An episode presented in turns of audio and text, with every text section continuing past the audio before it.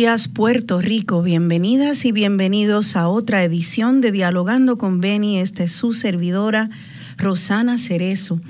Comenzando esta primera mañanita de, marzo eh, con esa hermosa canción llamada El Sol que tú eres, en la voz de Linda Ronstadt. Y esa canción me parece excelente para comenzar este programa el cual vamos a dedicar al tema de fincas solares. Fincas solares que ya se están estableciendo en, eh, alrededor de Puerto Rico y que de manera acelerada eh, se están empezando a investigar para seguir poblando terrenos, probablemente terrenos agrícolas en nuestro país con fincas solares. Y de esta manera, eh, pervertir una idea que era tan perfecta, una idea, un concepto, de hecho, una realidad, eh, que ya tenemos la posibilidad de la tecnología solar para poder ayudarnos en esta emergencia climática que tenemos a revertir el daño y la dependencia de los, de los fósiles de carbono, de quemar petróleo para poder impulsar eh, nuestra energía eléctrica. Esa eh, es una promesa que ya tenemos muy cerca de nuestras manos, que muchas personas ya están en Puerto Rico de manera privada comprando sistemas y poniéndolos en los techos de sus casas, pero aún el gobierno no nos propone una idea, un concepto, una política pública coherente para todos los ciudadanos. Y parece ser que lo que están proponiendo es volver a centralizar eh, la energía, hacer unas fincas solares enormes a nivel industrial. ¿Y dónde? Pues en terrenos donde deberíamos estar sembrando. Eh, vamos a, entender esto y vamos a desmenuzar eh, distintos aspectos de esta problemática. Les anticipo que lo importante es que vayamos educándonos porque vamos a tener que enfrentarnos a estos poderes. Una vez más, eh, los mismos de siempre, los que están detrás de, los contratos jugosos, están eh, apostando a poder captar recursos eh, a expensas de nuestra seguridad como pueblo. Y tenemos que estar muy atentos especialmente en este contexto que vivimos ahora. Ahora vamos a las góndolas del supermercado y desde que empezó la pandemia lo vimos más y lo sentimos, pero todavía lo estamos viendo. Vamos a las góndolas y pues vas a buscar eh, algún producto y no lo tienen o hay poco de eso, te dicen que tienes que esperar porque está escaso por la pandemia, porque se han afectado las redes de distribución. Eh, lo mismo con, otros tipos de productos no alimentarios, pero en, en los alimentos es que más nos preocupamos. ¿Por qué? Porque Puerto Rico tiene una dependencia grave en importar la comida que nos alimenta y nos sostiene la vida.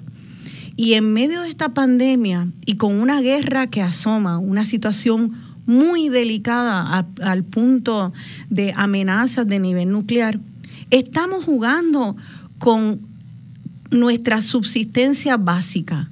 Si aquí hubiera una guerra y no llegaran barcos a Puerto Rico por la razón que fuera, que no son, no son razones tan difíciles de imaginar, pues nosotros tendríamos muy poco, muy poco tiempo, meses solamente, para, para poder sobrevivir antes de tener una crisis humanitaria de hambruna en este país.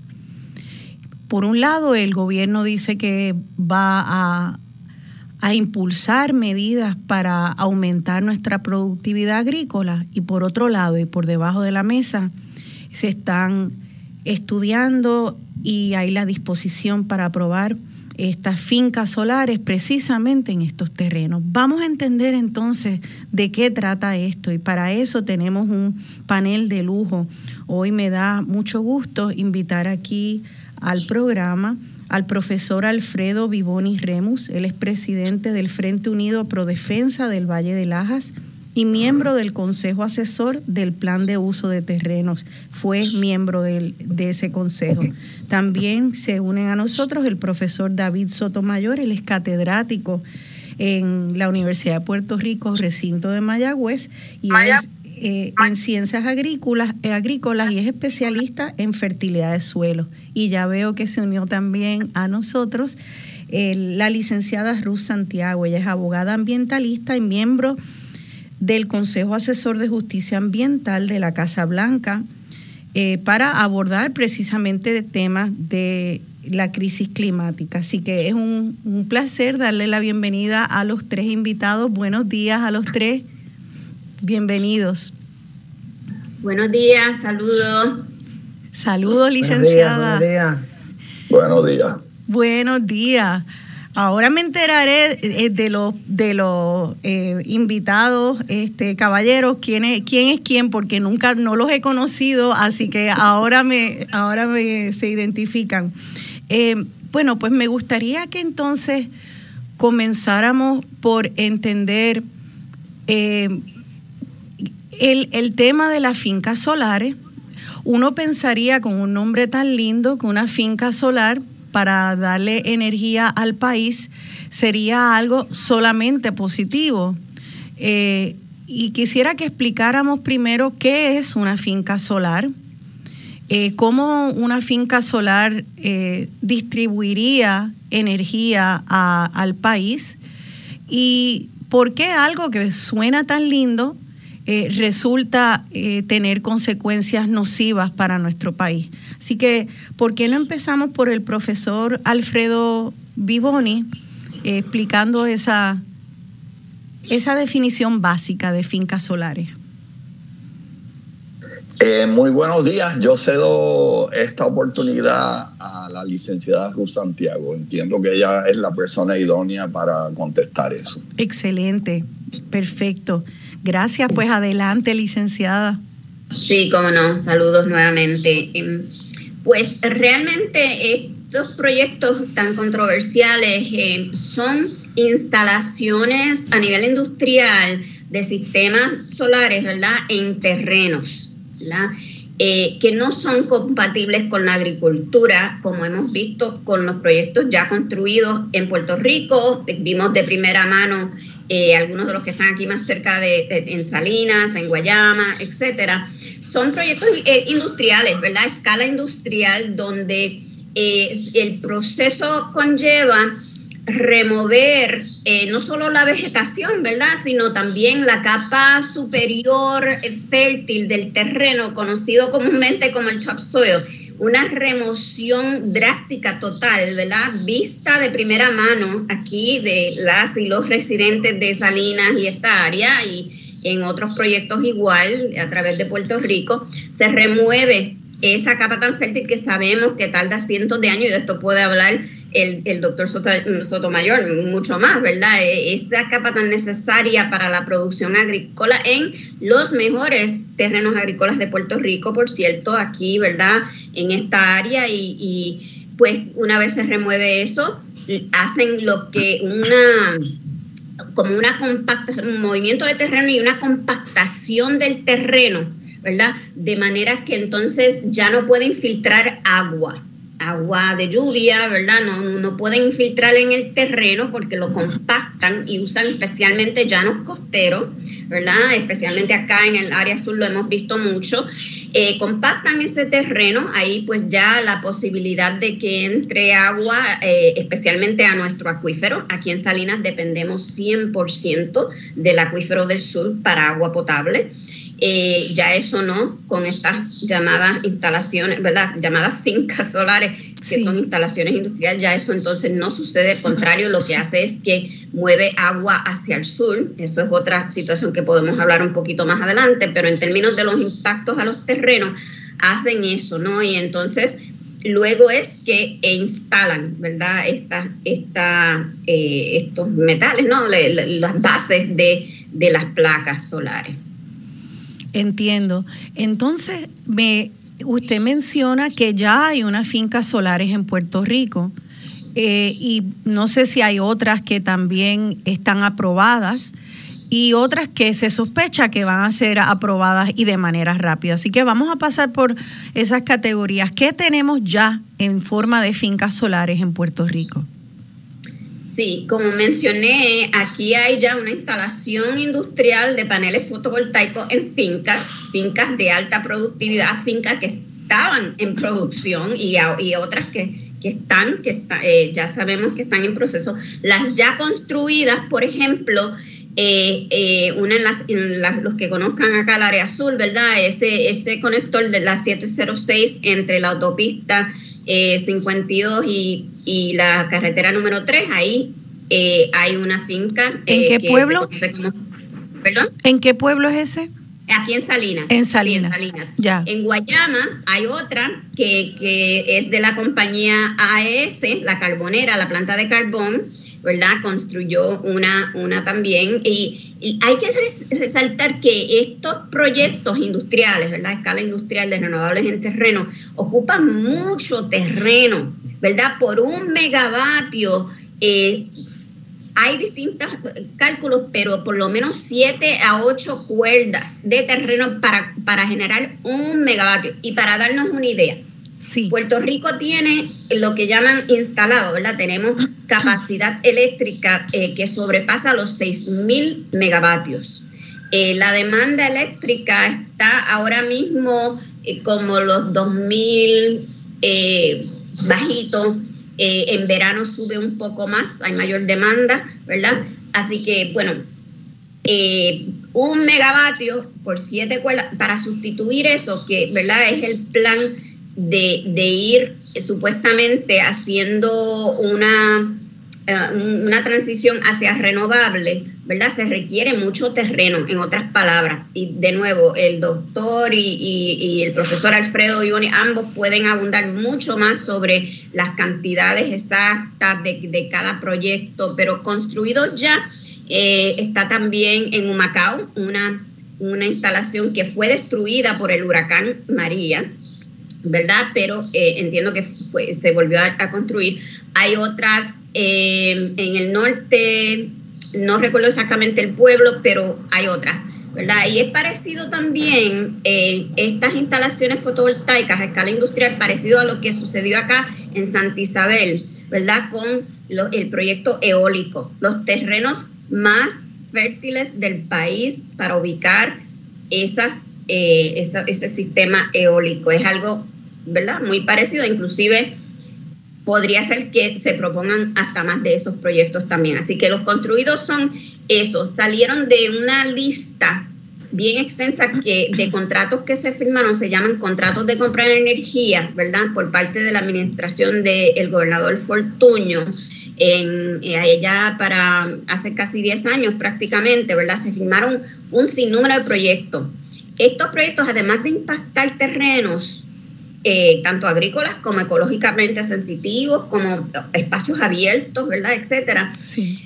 Estos áreas de recarga de acuíferos, ¿verdad? Eh, además de impactar terrenos, también requieren una infraestructura que se conoce como de interconexión, ¿verdad? Es, decir, construir más eh, subestaciones, torres, postes, líneas, muy costoso el asunto, ¿verdad? Y esa infraestructura como de, diríamos, de, de para conectar, ¿verdad? Esos proyectos con el sistema eh, de transmisión y distribución, como se le conoce, ¿verdad? Existente. Así que requiere todos esos costos adicionales. Sabemos que estos sistemas están bien susceptibles a eh, distintos tipos de impacto, especialmente huracanes. Luego del huracán María, eh, yo creo que era, eh, para mí resultó bien interesante ver cómo la gente empezó a conocer el número de su línea de transmisión y distribución, ¿verdad? Este, gente sabe, mira, la, la 5100, esa es la que me trae, cuando esa se cae, es esa línea, ¿verdad? Ese, ese tendido eléctrico, como llama la gente, ¿verdad? No voy a tener luz. Pues Saben que como aquí en el sur tenemos casi todas las plantas grandes, ¿verdad? Sí. Pues esas líneas corren principalmente de sur a norte y entonces estos proyectos tendrían que conectarse con todo el costo y toda la vulnerabilidad que conlleva depender de esas líneas, postes, torres, etcétera. Vamos, podemos, si podemos hacer una pausa porque ahí hay muchos conceptos que quisiera ir atendiendo de manera individual para poder entenderlo Vamos a empezar primero por algo que usted dijo que no me queda claro, es que ahora estas, estas instalaciones de fincas solares se pueden instalar o se han instalado ya en terrenos que antes eran de producción agrícola. O sea que, quiero saber si ya, de hecho, algunos de estos tres o cuatro que ya se han instalado han sustituido producción agrícola. Ese es lo primero. Eh, sí, quiere el profesor, sí, Sotomayor. Eh, Rosana, buenos días a ti y buenos los días. escuchas y, Ruth y Alfredo, un gusto estar aquí. Eh, actualmente hay siete proyectos de energía solar en, en, en, terrenos en Puerto Rico. Eso genera más o menos un 2%, más o menos 140, 150 megavatios. 2%, 150 megavatios, siete proyectos. Eso es lo que hay actualmente. Eh, el negociado de energía tiene aprobado tres proyectos, uno en la zona norte y eh, dos en la zona sur. Uno en Atillo, Salinas, Lajas y uno que está pendiente en Cabo Rojo. Eso es lo que, lo que, lo que tenemos ahora mismo. De esos, eh, que han estado en el pasado, o sea, los, los, siete que mencioné, los que están previo a lo, a lo que existen ahora mismo, sí, eh, eh, han estado, eh, esos terrenos antes estaban en agrícolas, o sea, teníamos en, en el 1950 1.5 millones de cuerdas agrícolas, ¿no? El, el, modelo económico de, del, del, 50 al presente fue transformar de uno agrícola a uno industrial a expensa de sacrificar los terrenos agrícolas. Así que ciertamente esa ha sido la tendencia y vemos que aparentemente esa es la tendencia que va a continuar con los próximos proyectos. O sea que, de hecho, los proyectos que hay ahora y los que se proponen eh, serían no solamente en terrenos agrícolas que se podrían, eh, se podrían eh, cultivar, sino terrenos que estaban siendo productivos, eh, produciéndonos comida, que ya no están produciendo comida. Sí, e, el, uso de la tierra es eh, eh, ese, ese maridaje entre la, el uso de la tierra y la economía es complicado, ¿no? Porque tenemos ese espacio, ese espacio pues eh, puede estar en producción o puede estar lo que llamamos en descanso, ¿no? sí, claro. Lo, lo, lo, lo importante es que, no necesariamente pensar que, que, si no está en producción agrícola, ah, pues lo podemos convertir a uno industrial. Yo creo que tenemos que pensar un poco más en planificación, en lo que sería nuestro futuro alimentario, en que el recurso tierra es no renovable. O sea, yo transformo un área, eh, ya, ya, que ya sea en producción agrícola, en barbecho, en descanso, a uno industrial es algo que, nuestros hijos no van a, no van a poder convertir a algo agrícola. Claro. Por lo menos en 30 años. Claro. Así que eh, eh, lo que por lo que veo, eh, por un lado hay un, un, departamento de agricultura, y corríjame si estoy equivocada, pero que propone que vayamos camino a, la, aumentar la producción agrícola para aumentar nuestra seguridad alimentaria. Esa es supuestamente la política. Eh, y creo que hay hasta unas proyecciones en cuanto a eso. La política oficial es de aumentar los terrenos agrícolas en Puerto Rico. Sin embargo, ustedes lo que nos dicen es que, bueno, eso es lo que nos dice la mano derecha, pero la mano izquierda está entonces proponiendo eh, reducir aún más de lo que ya dramáticamente se ha reducido esos terrenos agrícolas y por lo tanto cerrándonos las puertas a poder implementar esa política pública. Eh, o sea que aquí la mano derecha este, dice una cosa y la izquierda la deshace. Eso es lo que estamos viendo aquí entonces. Este, le, pregunto eh, a Alfredo, profesor Alfredo Vivoni, aquí hay una contradicción a nivel de política pública entonces. Es totalmente incoherente la política pública en términos agrícolas cuando el secretario del Departamento de Agricultura dice que espera en seis años estar eh, aumentar un 50% de lo que se produce actualmente en términos de productos agrícolas para el país. Eh, eh, y es como si la retórica que utilizan fuese como para para eh, cubrir con un manto casi sagrado al Departamento de Agricultura y al gobierno central. A mí me parece que es importante entender que nosotros eh, consumimos alrededor de un 85% eh, de, perdón, consumimos un 85% de productos importados en el país aproximadamente, ¿verdad? Sí. En los últimos 60 años hemos perdido alrededor de un 70% de los terrenos agrícolas. Eh, y tenemos ahora mismo esta política centralizada, energética, que básicamente quiere eh, sacrificar cerca de 14 mil cuerdas de terreno agrícola. Una, una pérdida, ¿verdad? Eh, dramática y que no va de la mano con, una retórica que dice que los planes son o ya sea proteger terrenos agrícolas o aumentar la producción agrícola. Para, para aumentar la producción agrícola tú necesitas la base fundamental eh, de la agricultura que es el terreno. Así que como esto nuevamente es totalmente incoherente la, la sí, Sí, es como, es un gobierno que con la boca dice, no, yo te quiero vestir y te quiero calzar y con las acciones te va al closet y te quita toda tu ropa, te deja sin zapatos y te deja nu en la calle. Y tú ahí, ¿ah? Y entonces, mientras tanto, bien bonito, diciendo que te quieren vestir y te quieren calzar. Eh, tenemos que irnos a la pausa. Eh, esta canción tiene un verso que fue la razón por la cual lo escogí. Sol que tú que tú eres tan parejo para repartir tu luz. Habías de enseñarle al amo a hacer lo mismo que tú. Esta promesa de energía solar era una promesa eh, democratizante. Y el gobierno lo que está es nuevamente queriendo coger la luz del sol, coger propuestas que son para todos y todas y concentrarla en unas pequeñas manos de oligarcas que al fin y al cabo luego nos explotan. Vamos a entender entonces más las consecuencias de estas acciones de este gobierno que nos deja sin ropa y sin zapatos en medio de tiempos tan peligrosos. Quédense con nosotros, estamos en dialogando con Beni.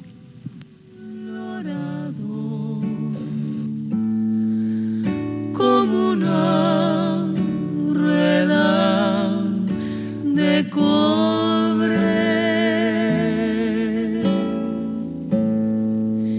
de diario.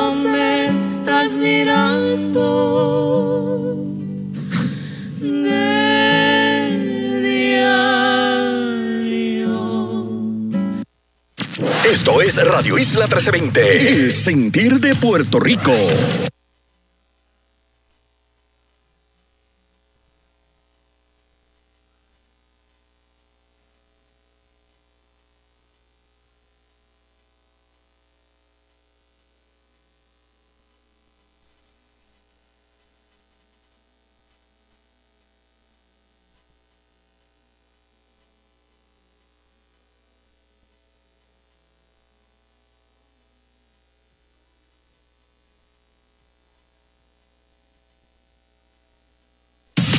El análisis firme y poderoso del fin de semana llega a tu radio en las voces de Ricardo Ramos y Eva Prado. En la tarde por Radio Isla, todos los domingos a la una de la tarde, solo en Radio Isla 1320. Fundación FAIR te informa y ayuda a manejar las distintas condiciones reumáticas en Hablemos de Reumatología con Grisel Lugo, todos los sábados a las 8 y 30 de la mañana, solo en Radio Isla 1320. Cuando se trata de contenido, aquí tenemos el paquete completo. Noticias, entrevistas, análisis, coberturas, datos verificados y sobre todo, pasión por la noticia. Radio Isla 1320, informando al pueblo siempre. Somos el sentir de Puerto Rico. Al momento de la noticia, Radio Isla 1320 está contigo, reportando en directo, difundiendo todas las perspectivas y analizando la noticia primero. Nuestro compromiso es contigo y aquí no te vamos a fallar. Somos Radio Isla 1320. Somos el sentir de Puerto Rico. Comienza tus domingos con el pie derecho, escuchando Camino al Altar, el programa oficial de la Iglesia Discípulos de Cristo en el Señorial. Todos los domingos a las 8 de la mañana, solo en Radio Isla 1320. Si te dejaron plantado en tu casa este verano, no te preocupes. Salgas o no salgas, Radio Isla 1320 está en tu radio, computadora o dispositivo móvil para acompañarte y refrescarte la vida 24/7. Somos Radio Isla 1320, el sentir de Puerto Rico. Prestar servicio en la Guardia Nacional del Ejército me ha permitido lograr muchas cosas por primera vez. Me permitió ser la primera de mi familia en ir a la universidad. Esa educación me ayudó a llegar al primer día del trabajo de mis sueños, el que todavía mantengo mientras presto servicio a tiempo parcial. También sé que seré la primera que responderá si mi comunidad me necesita en algún momento. Para obtener más información, visita nationalguard.com. Patrocinado por la Guardia Nacional del Ejército de Estados Unidos de Puerto Rico. Transmitido por la Asociación de Emisoras de Radio de Puerto Rico y esta estación. Ve tu programa favorito en directo a través de radioisla.tv. Conecta con la noticia como nunca antes. Radioisla.tv, la plataforma de noticias más completa de Puerto Rico. Conéctate ya. Comienza tus domingos con el pie derecho, escuchando Camino al Altar, el programa oficial de la Iglesia Discípulos de Cristo en el Señorial. Todos los domingos a las 8 de la mañana, solo en Radio Isla 1320. Síguenos en Facebook. Facebook Radio Isla TV.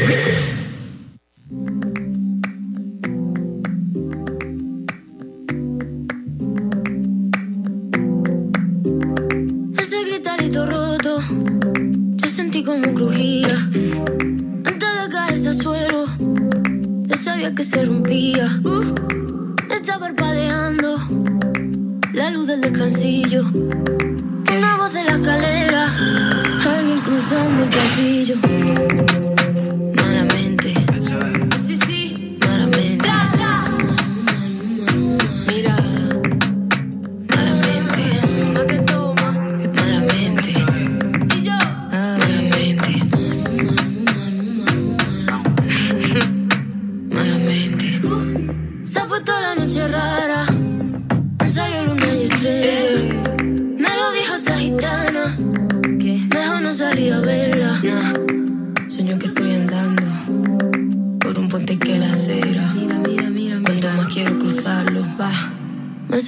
Se mueve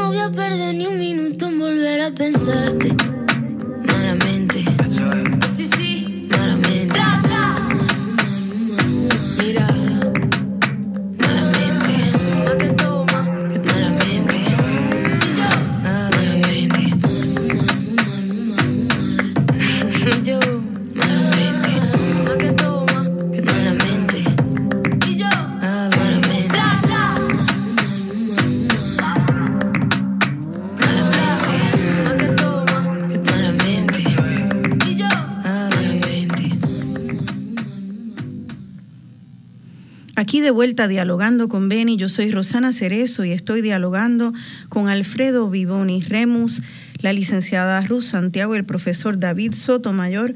Eh, y estamos hablando sobre básicamente esta, esta eh, amenaza de que el gobierno básicamente nos va a poner a escoger entre producir nuestra propia comida o energía solar. Más que como dicen en inglés, el bottom line eh, esa canción de Rosalía, Malamente, eh, tiene un versito también. Eh, ese cristalito roto yo sentí como crujía. Antes de caerse al suelo, yo sabía que se rompía.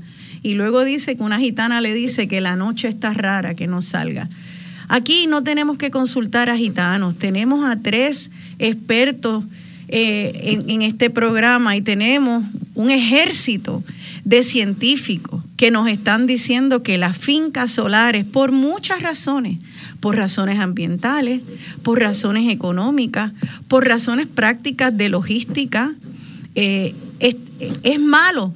Son malas para el ambiente, no, no concuerdan con eh, las mejores prácticas científicas para atender la crisis de, eh, climática. Así que estamos viendo ese cristalito crujir y sabemos que va a caer al piso y nos va a caer en el pie y nos va a dejar cojo y nos va le va a cerrar a mi hija y a mis nietas la posibilidad de poder comer aquí comida de aquí del patio. Si hay una guerra y me trancan los barcos, yo quiero saber que nosotros vamos a sobrevivir, no que vamos a tener una crisis humanitaria comiéndonos hasta las hierbas que encontremos. Sin embargo, Aquí los buitres están dando vueltas porque resulta que hay chavos en esto de moverse hacia el futuro y no los tienen que sacar de los techos de las casas. Entonces, vamos a hablar de eso, porque ¿cuál sería la alternativa a las fincas solares? Que, pues, ¿verdad? Que creo que es el techo de las casas, pero creo que, que quisiera que nos hablen en cuanto a ese modelo de centralizado versus de energía distribuida, porque ya nos contaron de un Macao. Quisiera que nos expliquen cuál es la experiencia de poner todos estos sistemas en un lugar y tirar cables carísimos para que llegue a tu casa súper lejos, o de tú tener tu propia generadora en el techito de tu casa, centralizado versus distribuido, y cuál es la experiencia con ambos. Hay modelos eh, ¿Quién quiere un turno al bate primero en cuanto a esta, a este, esta pregunta? Bueno, si quieren, em, empiezo. Sí, por favor. Eh, quiero señalar que los grupos que están, ¿verdad?, en este esfuerzo de protección de terrenos agrícolas y áreas ecológicas favorecen 100% la energía renovable bien ubicada, ¿verdad? Inclusive eh, eh, grupos como Diálogo, Comité de Diálogo Ambiental, eh, Sierra Club del capítulo de Puerto Rico, El Puente, Enlace Latino Acción Climática, son grupos que cofundaron la propuesta conocida como Queremos Sol. ¿verdad? Una propuesta de la sociedad civil de distintos sectores de la, de, la sociedad civil puertorriqueña que desde hace muchos años, ¿verdad?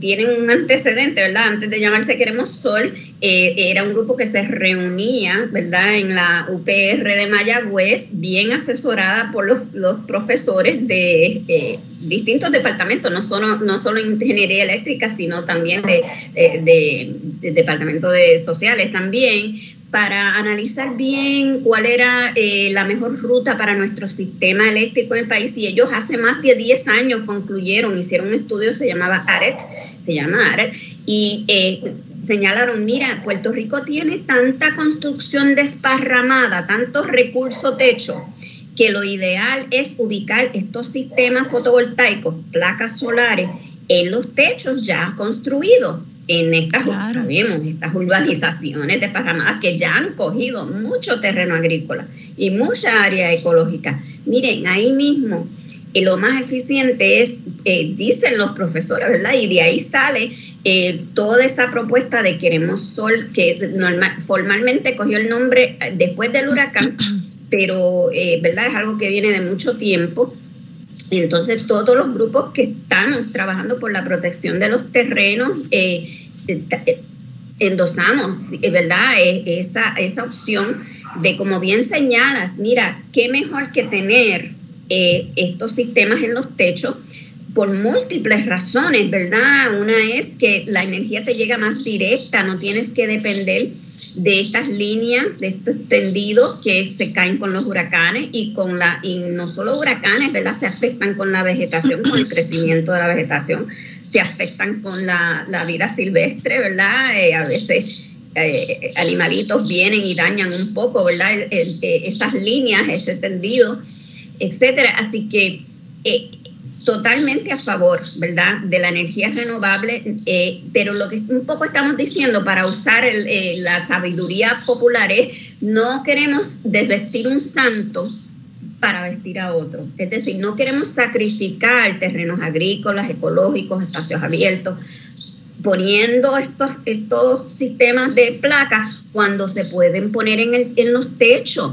Imagínense en las escuelas, en las instituciones, ¿verdad? Eh, sería fabuloso, especialmente instituciones que operan solamente por el día, casi no necesitan ni baterías, aunque sí, en Queremos Sol y, y, la alternativa es, incluye, ¿verdad?, compaginar estas placas con baterías para almacenar la energía que se produce por el día por el sol, claro. Eh, almacenarla y luego usarla por la noche. Y si me, si me pueden explicar, eh, a ver si eh, el profesor Alfredo Vivoni me pudiera explicar qué pasó en Humacao, que es el, el, el otro...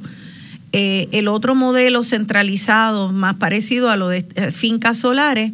¿Qué pasó allí en Humacao? En mi página de Facebook, en el anuncio del programa, puse una foto para aquellas personas que quieran ir a verlo, de esa destrucción luego del paso de María, de muchísimas eh, placas solares destruidas, algo bien triste, bien lamentable, una inversión botada.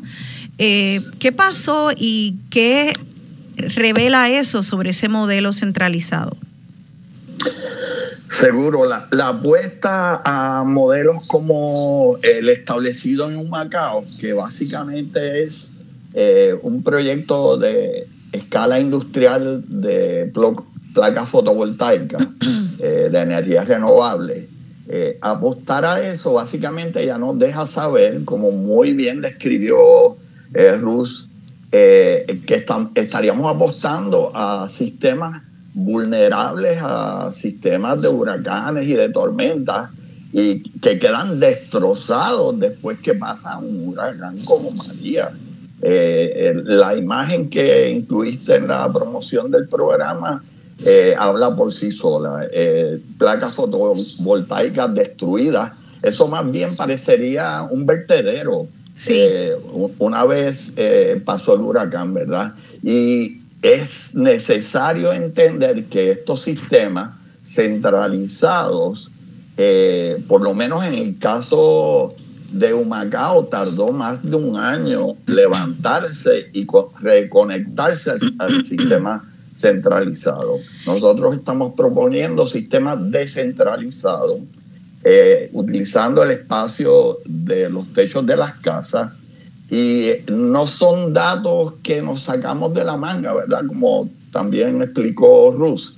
Eh, hay estudios que se han hecho por, eh, por talento boricua de la Universidad de Puerto Rico y otras instituciones también que han colaborado que básicamente establecen que, es viable el eh, apostar a, colocar las placas fotovoltaicas en los techos de las casas. Y le pregunto, si, si pasa un huracán igual que destruyó ese sistema centralizado y dejó esa instalación de una finca solar en un Macao destrozada, podría destrozar eh, placas y ha destrozado placas en techos eh, de, instalaciones particulares. ¿Por qué entonces tenerlo distribuido en más, en más lugares es beneficioso si como quiera se puede destruir la de los techos como quiera? Eh, licenciada Santiago, veo que quieres responder a eso. Sí, sí, eso, eso es un punto interesante. Eh, pues tiene que ver, o sea, ningún sistema eh, es infalible, ¿verdad? No, no, no estamos, no estamos eh, poniendo, ¿verdad?, la tecnología de solar en techos como, como infalible. ciertamente un huracán puede afectar placas en techos también, ¿verdad? Porque principalmente, no tanto porque eh, el viento se los lleve, ¿verdad? Como, como es más el caso de, la, de, los sistemas en terreno, sino más bien porque algo les caiga encima y rompa la placa, ¿verdad? Eh, eso, eso puede suceder, inclusive sucedió con el huracán María, se estima que eh, entre 5 y 10% de las placas en techos también se afectaron. Lo que pasa es que eso no no priva necesariamente, ¿verdad? A la persona, si hay placas funcionando, ¿verdad? Se puede eliminar las que están dañadas eh, y, entonces no afecta más allá de, ¿verdad? Esos hogares impactados, esas, esas instituciones impactadas. Eh, no es, eh, al no ser un sistema centralizado, no tiene ese efecto dominó que tienen, por ejemplo, ¿verdad? Estas estos sistemas de, de fincas. Eh, además, eh, conozco de un caso de eh, muchos que conozcan, han oído de Juan Rosario, claro. el grupo Amanecer. Ellos hicieron unas pequeñas instalaciones, ¿verdad?, en distintas comunidades, especialmente en Jayuya, en Veguita Sama. Y entonces no solo la gente misma aprendió a instalar estos sistemas de placas en techo, también las saben des instalar o desmontar. Y entonces, inclusive hacen eh, a veces ejercicios de sacar las placas y volver a ponerlas. Después eh, se tardan, me, dijo él, media hora en desmontar, porque son, son sistemas pequeños, me imagino con sistemas un poco más grandes, ¿verdad? Eh, pues creo que son menos de seis placas los que usan, porque son como para las necesidades críticas del hogar, ¿verdad? Y porque es difícil sufragar este, este costo, que es un tema que quisiéramos mencionar más adelante. Así que sí, eh, pueden ser impactadas por huracanes y otras cosas, ¿verdad? Pero no, no se cae todo el sistema con ellos, ¿verdad? Como señaló Alfredo, algo bien importante, hay un estudio en el que participó otro profesor de la UPR de Mayagüez, Marcel Castro, que señala que estas fincas donde se ubicaron, ¿verdad?, instalaciones eh, industriales, tardaron 15 meses después del huracán para llegar, para conectarse nuevamente a la red centralizada y llegar al mismo nivel de generación de energía eléctrica. 15 meses. Eh, eso no va a pasar en el techo de una casa, ¿verdad?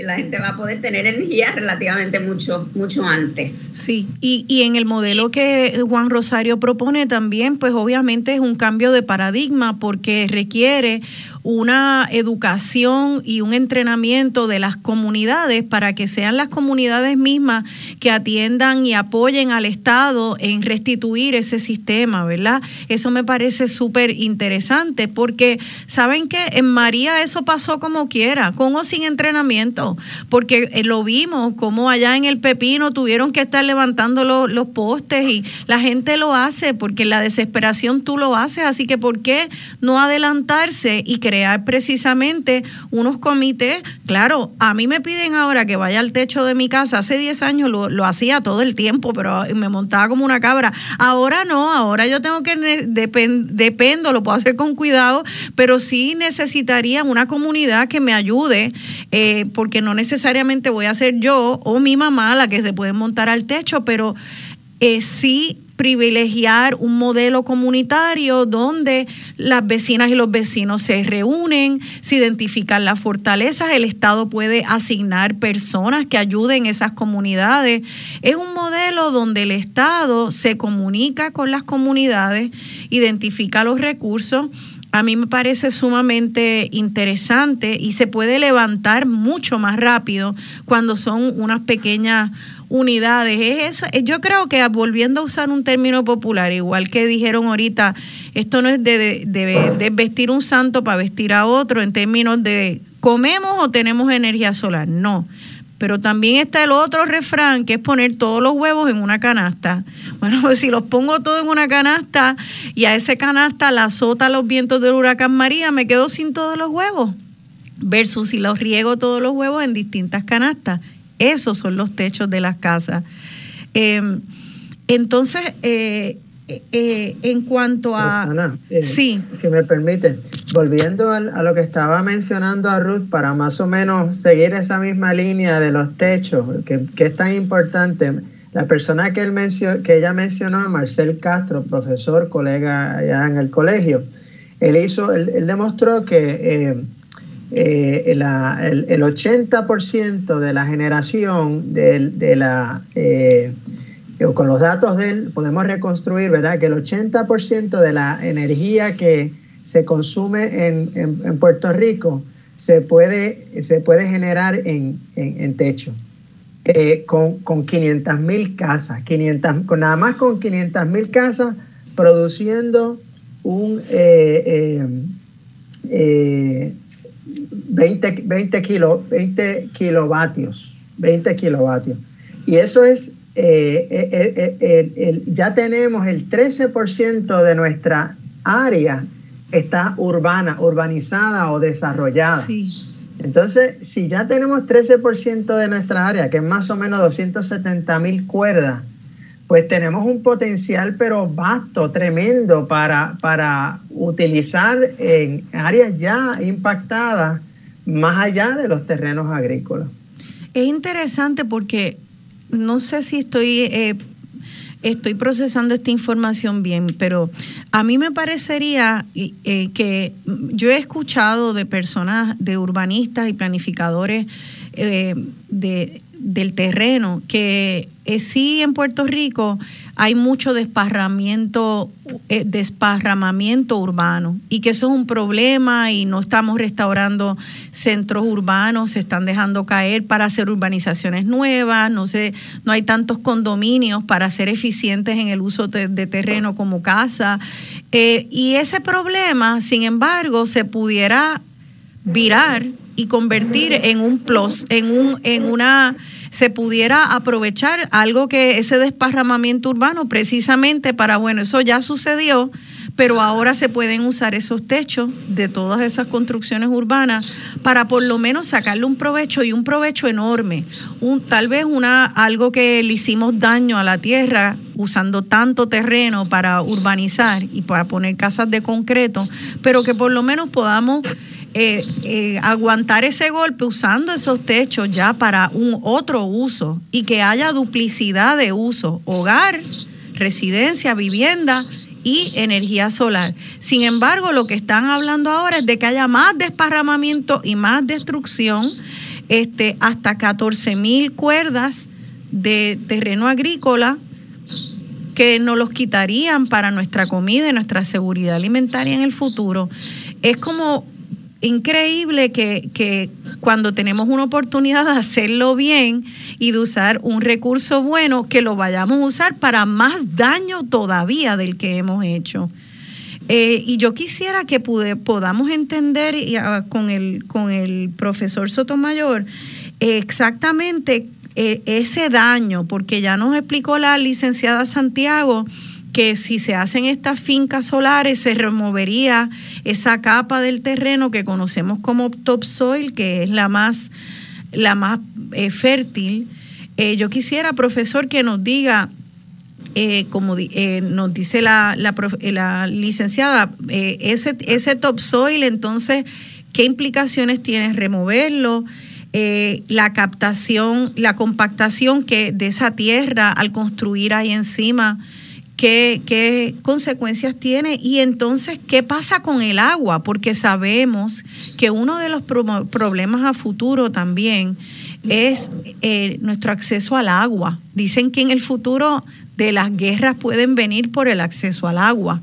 Entonces aquí ustedes me están diciendo que primero está, eh, estamos sustituyendo terrenos agrícolas que ya son ideales, algunos que tienen sistemas de riego precisamente adecuados para que se pueda sembrar, pero además también hay acuíferos que están que se, se que se afectarían.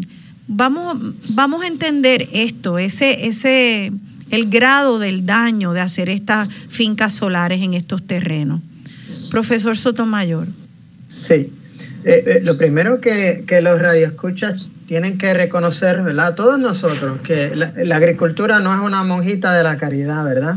La agricultura lo que hacemos es transformamos un sistema natural, lo manejamos para poder producir varios cultivos, o ya sea, o animales, ¿verdad? O sea que estamos transformando un sistema natural y ya estamos impactando. Sí. Básicamente los servicios más importantes que, que están asociados a la, a la transformación de ese eh, sistema natural a uno agrícola eh, son los servicios asociados, por ejemplo, a los gases de invernadero. Sabemos que la agricultura contribuye carbono a la atmósfera, que a la vez es uno de los, de los, de los problemas asociados al calentamiento global. Eso se puede minimizar con buenas prácticas agrícolas y con, con una, lo, que, lo, que, lo que hablamos, eh, estamos tratando de enfatizar, agricultura de conservación, agricultura sostenible de que la agricultura está transformando el sistema natural. Esto sería otra transformación adicional, donde ya el suelo no está cubierto con vegetación, está cubierto con una vegetación mínima, una vegetación rastrera de por debajo, donde aporta muy poco carbono al suelo, donde ese suelo ya no sirve de repositorio de carbono, es un carbono que se está oxidando, que va a la atmósfera. ¿Verdad? Pues debido a la degradación o a la descomposición continua que ocurre de la materia orgánica. los suelos retienen el carbono a través de la materia orgánica y si eso se pierde, porque hay menos aportación por la vegetación, pues entonces ese suelo de por sí ya e, eso, es, eso, ese servicio que queremos guardar, que es reservar el carbono en el suelo, lo vamos perdiendo. Eso es lo primero. Sí. Lo segundo, estamos poniendo unas, unas vigas, unos pilotes sobre el suelo que yo desconozco la profundidad, ¿verdad? He visto algunos, algunos reportes, algunos planos de cómo se hace, pero básicamente es encar una serie de, de, huecos en el suelo, poner las, las vigas de aluminio o acero y rellenarlas con concreto. Imagínense hacer eso en, una finca de 200, 300 cuerdas. ¿no? Eh, eh, estamos, ya esas 300 cuerdas están llenas de aluminio y concreto. Luego le vamos a poner unas superficies impermeables a, a tres pies, cuatro pies por encima del suelo, que es una, una altura que no puede crecer ningún cultivo donde está sombreado. Ese es el, el sombreado de por sí es la energía que está capturada, en vez de, en vez de energía capturada por plantas, está capturado por placas. ¿no? Entonces, esa, e, esa, e, e, ya no hay esa energía disponible para el crecimiento de las plantas. Ahora volvemos a, la, a la, parte de la precipitación que mencionó eh, Ruth.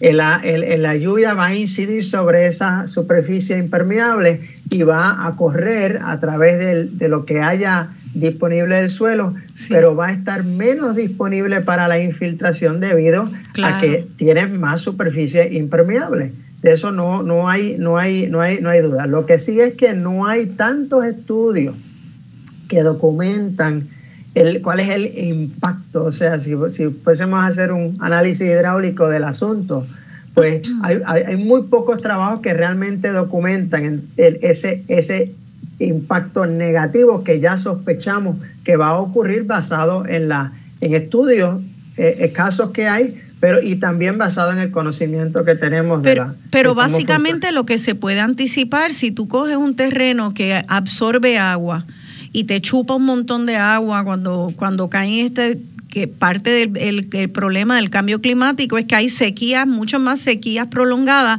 pero cuando llueve, entonces son unos tremendos aguaceros que causan inundaciones. Son eh, fenómenos extremos. Tú pensarías que al tener un terreno, ¿verdad? Obviamente que absorbe, eh, eso te ayuda a mitigar inundaciones.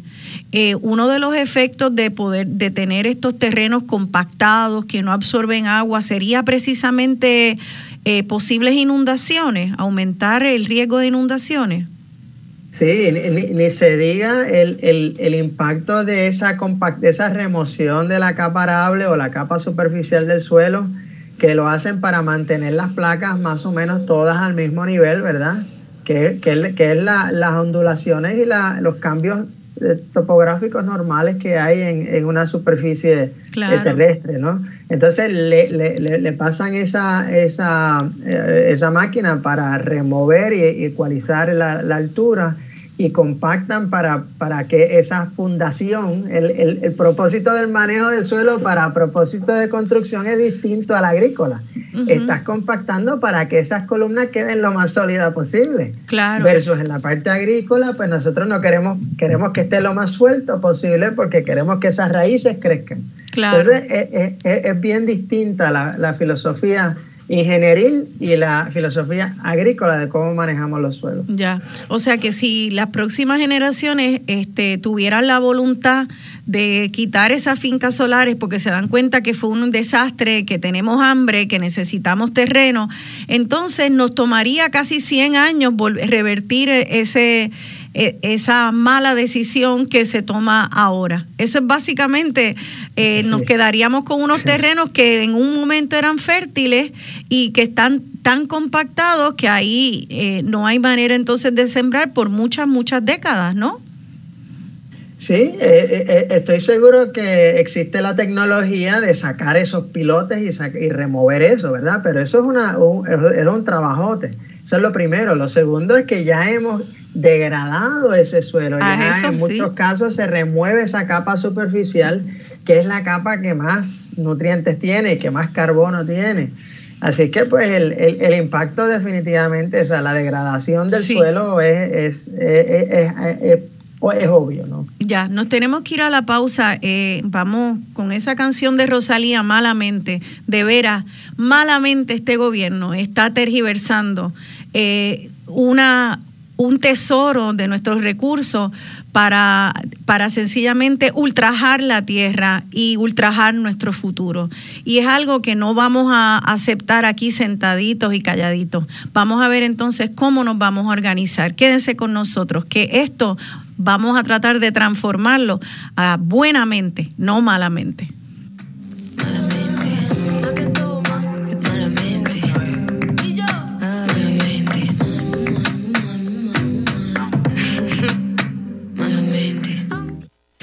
Esto es Radio Isla 1320, el sentir de Puerto Rico.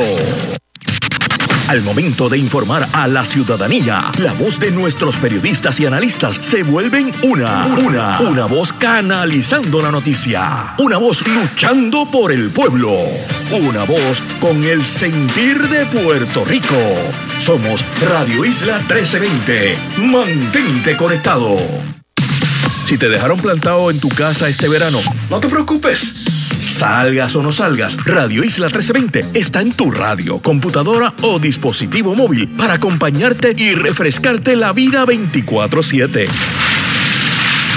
Somos Radio Isla 1320, el sentir de Puerto Rico. Síguenos en Facebook, Facebook Radio Isla TV.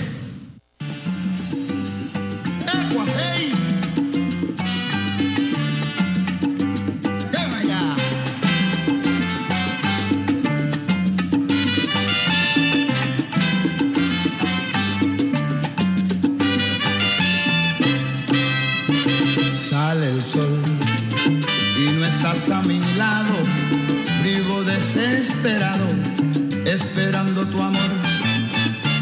Cae el sol y la noche traidora me hace pensar que ahora estarás en otros brazos, no en los míos. Y yo pasando solo tanto frío, estará formando lazos no conmigo.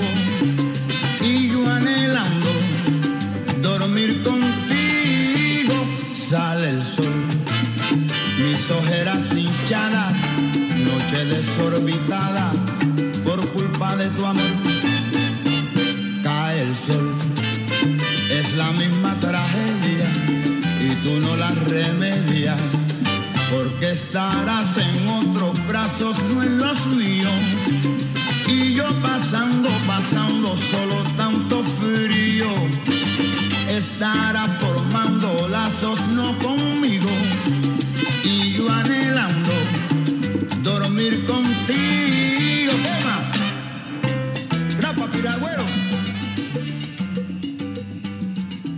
Aquí de vuelta dialogando con Beni, yo soy Rosana Cerezo y estoy dialogando sobre fincas solares en Puerto Rico, proyectos propuestos eh, que de hecho, pues como hemos visto, eh, atentan contra la posibilidad de aumentar nuestra seguridad, soberanía alimentaria.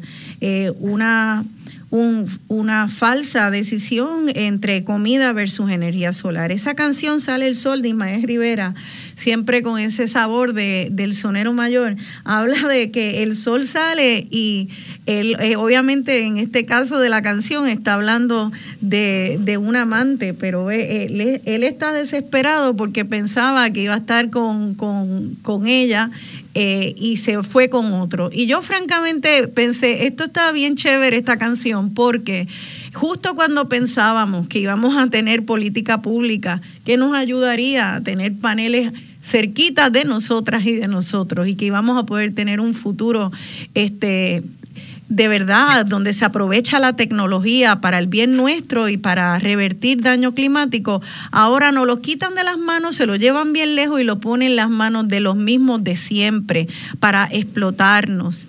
Eh, así que esto, eh, el propósito de este programa es que despertarnos, educarnos en cuanto a los peligros tan grandes que representa esto. Ya hay siete fincas solares entonces en Puerto Rico y se propone que haya más.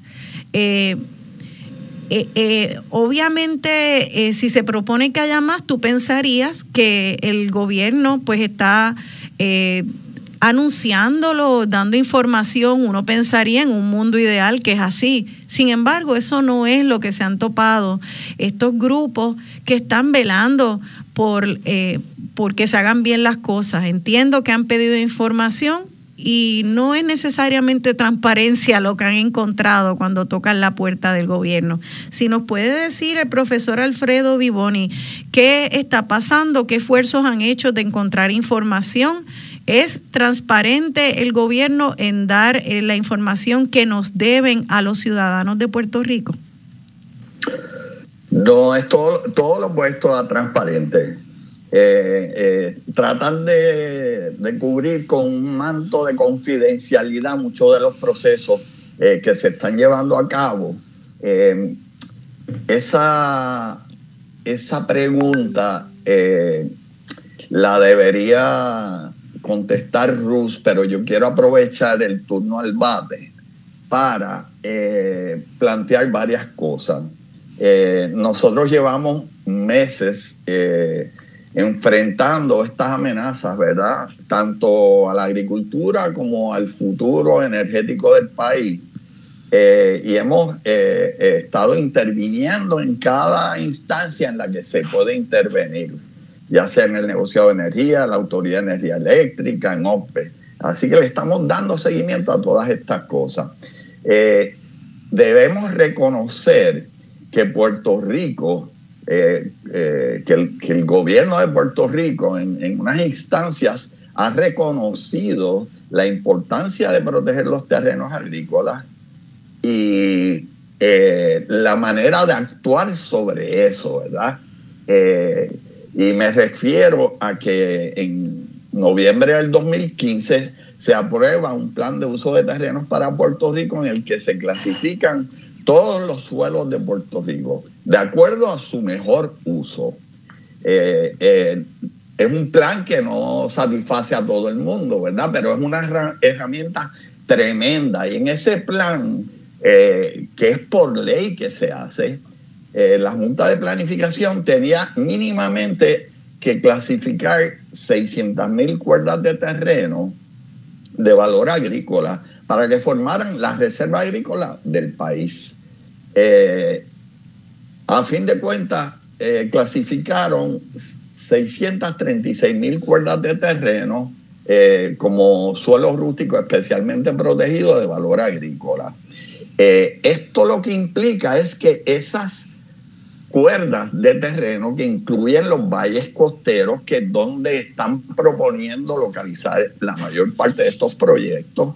Eh, es, esas cuerdas son para uso exclusivo agrícola, no es para utilizarlas en otras cosas. Y de igual manera, existen leyes de reservas agrícolas que claramente establecen que esos terrenos que están ubicados dentro de las reservas agrícolas están protegidos para uso agrícola. Sin embargo, las propuestas que son, eh, por lo menos en junio del 21, la Autoridad de Energía Eléctrica estaba contemplando aproximadamente 70 proyectos, no todos de placas fotovoltaicas, ¿verdad? En febrero, hace el mes pasado, anunciaron que, se, que el negociado de energía había aprobado 18 proyectos, 16 de los cuales irían ubicados en terreno si es que lo logran, ¿verdad? Ahora el gobernador de Puerto Rico está básicamente suplicándole a la Junta de, Control Fiscal que por favor apruebe esos proyectos. Eh, y el meollo de este asunto es que ni el Departamento de Agricultura, ni la Junta de Planificación, ni OPE están respetando las medidas que en el pasado se establecieron para proteger nuestros recursos tierra agrícola. Pero que no, no son medidas, es, una ley que se pasó hace muy poco, porque el plan de uso de terreno, y es una ley que lo que lleva son seis años, eso en el esquema de, de un estado es nada. Eh, y es una ley vigente. Entonces, lo que estamos viendo, les pregunto, es que tenemos una ley que, que, propone entonces que se mantengan 600 mil eh, cuerdas agrícolas pero a la misma vez el mismo gobierno que pasa esa ley, entonces está pasando reglamentos para para ir en contra de esa ley. Esos eh, reglamentos de fincas solares, ¿hay acaso una tensión entre eh, entre los reglamentos que permiten los proyectos solares y, los estatutos eh, o la ley que, protege los terrenos agrícolas? Es más bien que el, que el gobierno está mirando para el otro lado.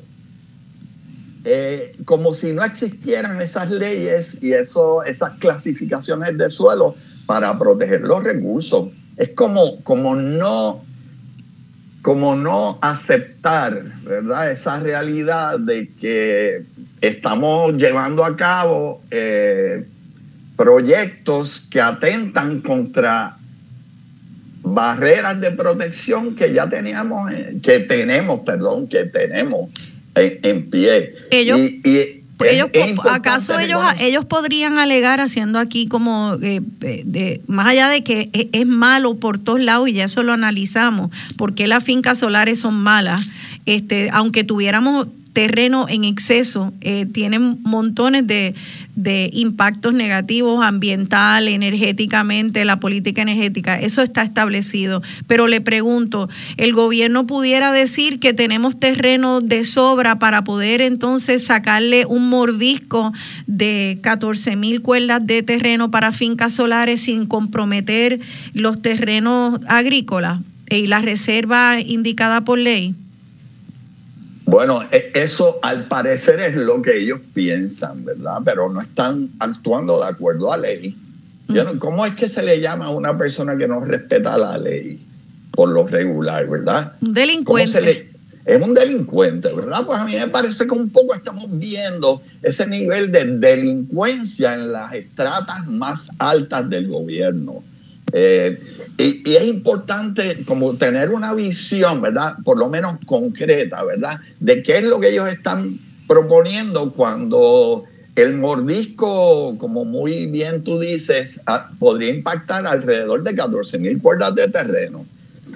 Eh, si tú eh, tomas la imagen de Plaza Las Américas, incluyes el espacio de estacionamiento allí, allí hay alrededor de 50 cuerdas de terreno. Pues ellos lo que están proponiendo es, principalmente en los valles costeros, establecer 280 plazas Las Américas en terrenos de valor agrícola. Es, esa es, ese es el impacto ¿verdad? visual para que la gente lo pueda entender concretamente. Eh, es una cosa eh, absurda de acuerdo a, los planes eh, por ley establecidos por el gobierno y por la necesidad que tenemos como país de desarrollar la agricultura y de, de proponer propuestas resilientes de energía renovable en los techos de las casas.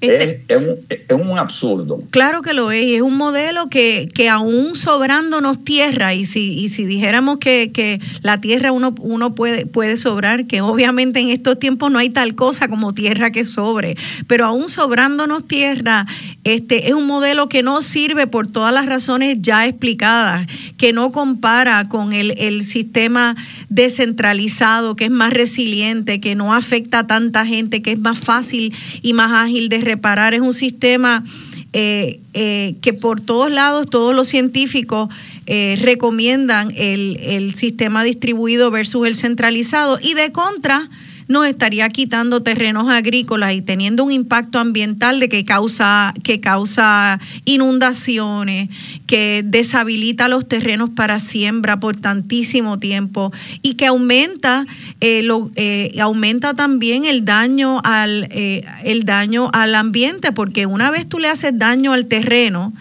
el impacto al ambiente en términos de captación de, CO2 y muchísimas otras consecuencias es terrible. Así que por todos lados que tú lo mires, está malo, aunque nosotros fuéramos los Estados Unidos vacíos. Este, tuviéramos cuerdas para votar, que no tenemos de contra. Así que yo quiero saber eh, cómo es que ustedes, a qué ustedes están convocando, nosotros como ciudadanía, eh, nos podemos unir a algún grupo, tienen alguna página, hay alguna petición. ¿Qué sugieren que hagamos la ciudadanía? Rosana, discúlpame, yo, yo quisiera eh, como que antes de ir a eso, ah, okay. que, que, que, que Ruth pudiera conversar un poco de la falta de transparencia que nosotros hemos vivido en este proceso. Claro. Eh, por, porque es que han secuestrado el diálogo público. Eh, y, y, y, Ruth entiende mucho más eso, además de que ella también te puede hablar de, de, la, de qué es lo que tenemos que hacer. Vale, vale, sí, por favor, licenciada Santiago. Sí.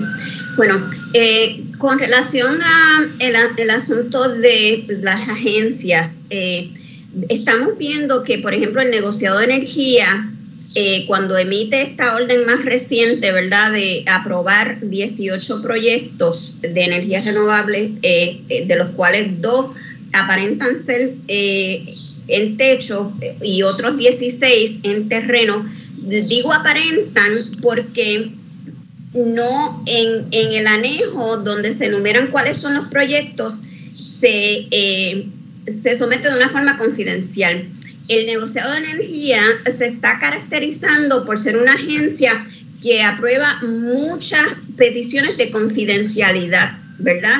Eh, que, que no permite el acceso a la información al público para participar efectivamente en los procesos, ¿verdad?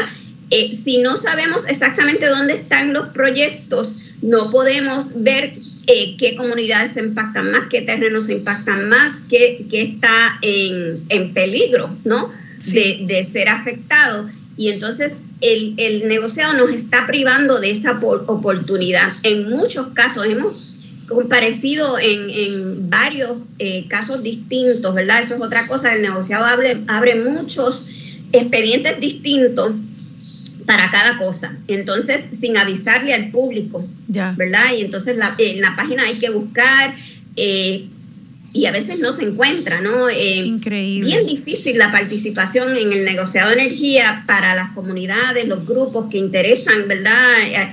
Eh, promover la protección de los terrenos y, y, la alternativa, las alternativas, ¿verdad?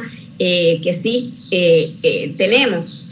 Eh, eso por parte del negociado, pero también tenemos problemas con OSPE, ¿verdad? La, Oficina de Gerencia de Permiso, que ahí también hemos, eh, en el equipo de abogados y abogadas, ¿no? Que están eh, colaborando, que estamos colaborando, el licenciado Omar Sade, este, la, la, Clínica de Derecho Ambiental de la Interamericana, Earth Justice, también ahora se ha unido eh, la Clínica de Resiliencia de la UPR, eh, un equipo de, ¿verdad? representación legal de los grupos que mencionamos, que estamos tratando de, proteger ¿verdad? el terreno y, adelantar soluciones que no impacten.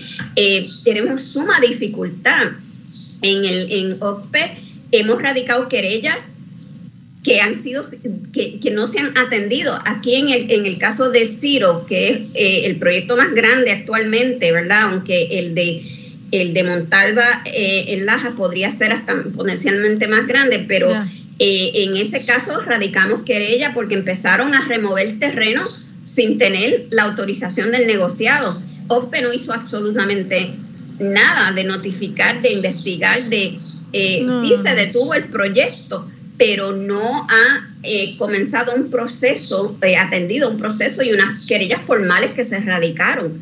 Mm. Eh, así que las agencias y se han enviado cartas también al Departamento de Agricultura, a la propia oficial gobernador, no hay acceso. Eso, eso lo que, eso lo que demuestra es que esto es un gobierno que está guiñando, está por un lado pasa unas leyes de protección de reservas agrícolas y hay un guiño como dale, echa para adelante, tú puedes ir allí, quitar el topsoil que sea, a quién le importa que tome un siglo poder volver a sembrar, quién le importa que tú no tengas eh, permiso, o sea, es un gobierno que está abogando por estos intereses, de estos grandes intereses y no por los estados ni por los ciudadanos que montaron a ese gobierno ahí, montaron a ese gobernador, a esos legisladores ahí. Este, los montamos ahí para que luego le sirvan a sus amos, a los que a los grandes intereses corporativos. Entonces, sin embargo, ellos no suben ahí ni se quedan ahí si nosotros estamos eh, descontentos, abrimos los ojos y nos y les decimos cuidado que te podemos tumbar. Eso sigue siendo una realidad. Y esa realidad se da o no se da en la medida que estemos educados y conscientes como pueblo. Les pregunto entonces, antes de cerrar este segmento, que nos quedan solo minutos, eh, ¿A qué están convocando ustedes? ¿Cómo pueden las personas que han estado escuchando este programa salgan a hablar con sus amistades? Más allá de saber que tenemos un problema grave y que esto nos puede explotar en la cara y que están pues, por debajo de la mesa y, eh, y, eh, y cuando y apagan las luces, ya están muy aceleradamente atentando contra nuestra seguridad alimentaria y contra el futuro de nuestros hijos y de nuestras hijas. Ok, eso ya lo sabemos. Ahora, ¿cómo nos organizamos y cómo podemos apoyarlos ustedes, que son campeonas y campeones y ahora mismo este, están nadando contra corriente?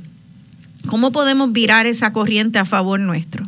Sí, las organizaciones con las que estamos trabajando, ¿verdad? El Comité Pro Defensa del Badielaje, Organización Boricua, El Puente, etcétera, ¿verdad? Están organizando una campaña en los medios eh, sociales. Yo no soy muy perita en eso, pero sí eh, pueden buscar, ¿verdad? Eh, la campaña de tierra para sembrar, techo para placa y ¿verdad? Darle like, etcétera. también la página de Queremos Sol, ¿verdad? Ahí pueden ver toda la propuesta eh, y también endosarla. Eh, y en general, eh, el asunto es que la gente esté bien consciente, ah, esto tiene solución, inclusive tiene forma de financiar la solución, ¿verdad? creo que es bien importante que la gente esté reclamando Eh, y esto es un asunto de equidad, ¿verdad? Eh, porque sabemos que la gente más adinerada en Puerto Rico, ¿verdad? Ya están poniendo sus placas eh, en sus techos, ¿verdad? tienen las compañías que vienen, que, hay que tener mucho cuidado con esas compañías también. Hemos hecho pero, programas sobre estamos proponiendo que, por ejemplo, la Autoridad de Energía Eléctrica tiene una cantidad de fondos de recuperación de desastres histórica asignada para el sistema eléctrico. ¿Cuánto es esa cantidad, licenciada? 9.6 mil millones. Es la cantidad más grande asignada por FEMA en su historia. Se la asignó a la Autoridad de Energía Eléctrica para el sistema eléctrico. Esa cantidad se puede utilizar para dotar a todos los residentes y eh, los negocios, las instituciones en Puerto Rico con sistemas eh, fotovoltaicos en techo o en cercanos al lugar, al lugar de consumo. Y me refiero, por ejemplo, centros comerciales sí. pueden eh, tener, por ejemplo, estos sistemas en los estacionamientos, ¿verdad? Como bien señala el profesor Agustín Guizar, y él, él, menciona mucho eso. Ok, ok, si el teléfono eh, se disparó ahí. Hay una solución que tiene que ver con estos sistemas eh, que se pueden financiar con esos fondos de FEMA. Ya sabemos, la legislación que permite ese tipo de flexibilidad no, tiene que, eh, no tienen que usarse para reconstruir lo mismo ya hay legislación que permite una alternativa. Bueno, por eso pues, esa cifra vemos 9.6 mil millones. Una vez más, tenemos la oportunidad, hay el dinero y por eso es que están eh, eh, todos esos intereses tan poderosos queriendo captar ese dinero. Ese es el presupuesto de una nación. Entonces, de eh, eso, eso se puede usar como un cuchillo o para degollarnos o para hacer el buen guiso que nos permita dividir eh, eh, estos recursos de manera democrática entre todos. Y hay el dinero y hay la voluntad. Es un dinero enorme. Se puede usar entonces, obviamente, en los casos de las casas que se puedan poner, en los estacionamientos.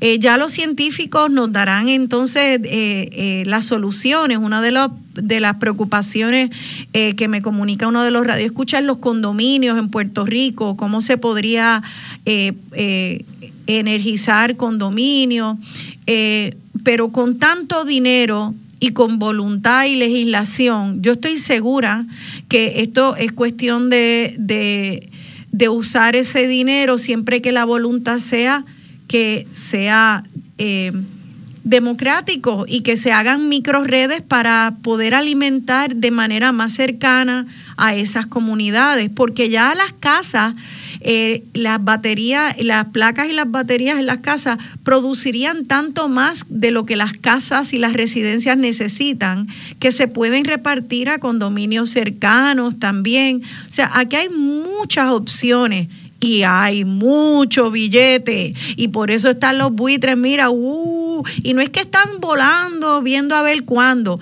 es que ya, como dice la canción de Rosalía, el buitre está bajando, el cristal está cayendo al piso y si no venimos a atraparlo pronto, eh, ya esto va a ser una realidad irreversible.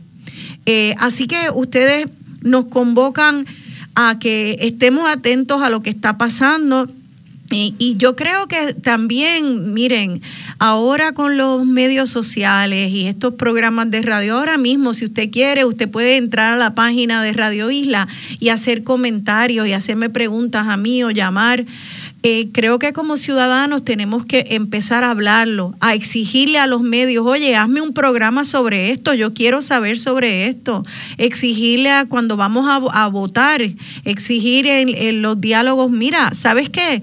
¿Dónde van a poner las placas solares? Porque esto tiene un efecto sobre la economía. En medio de estos, estos tiempos de tanta inflación, ya nos anunciaron que viene un alza en el costo de la luz uno de los anuncios en las pausas del programa es de asistencia legal ofreciéndole a las personas que no puedan pagar su renta o su hipoteca ayuda porque hay unos niveles de desahucio tremendo en Puerto Rico. Y si tú te pones a ver, hay veces que a la, del cheque escaso las personas tienen que sacar una cantidad tan tremenda para pagar energía que si tú pudieras aliviar el bolsillo de los consumidores, para que ese dinero se pueda invertir en otras cosas, no tendríamos un pueblo tan ahogado. O sea, más allá de todos estos otros criterios científicos, ambientales, está también el económico de un país estrangulado por medidas de austeridad que estamos teniendo que pagar un porcentaje altísimo de nuestros eh, ingresos mensuales en electricidad y eso prometen que va a seguir subiendo. Eh, esto por todos lados que lo coja eh, este, es un desastre a menos que lo paremos. Sí, ya nos tenemos que ir a la pausa, pero un último comentario antes de, irnos, profesor Vivo. Sí, por ahora nosotros estamos invitando a las personas que que piensan, ¿verdad?, que aspiran a tener una agricultura robusta en este país y que eh, favorecen sistemas resilientes de energía, a que llamen a Fortaleza al 721-7000, 721-7000 y que planteen que ellos están a favor de que se ubiquen las placas en los techos de las casas y que los terrenos agrícolas se utilicen para la producción agrícola. es un mensaje bien sencillo y bien fácil de transmitir. También hay una dirección electrónica que es oficial de información, todo junto, oficial de información arroba fortaleza.pr.gov, gov, G-O-V, oficial de información arroba fortaleza.pr.gov. Excelente, muchas gracias. Ahorita repetimos esa información nuevamente. Y si en algún momento ustedes hacen una petición que la gente pudiera también ponerle su nombre, cuenten con este programa para darle difusión. Vámonos entonces a la pausa y en el próximo segmento abrimos las líneas al público. Quédense con nosotros, estamos en Dialogando con Beni. Y yo pasando, pasando solo tanto frío.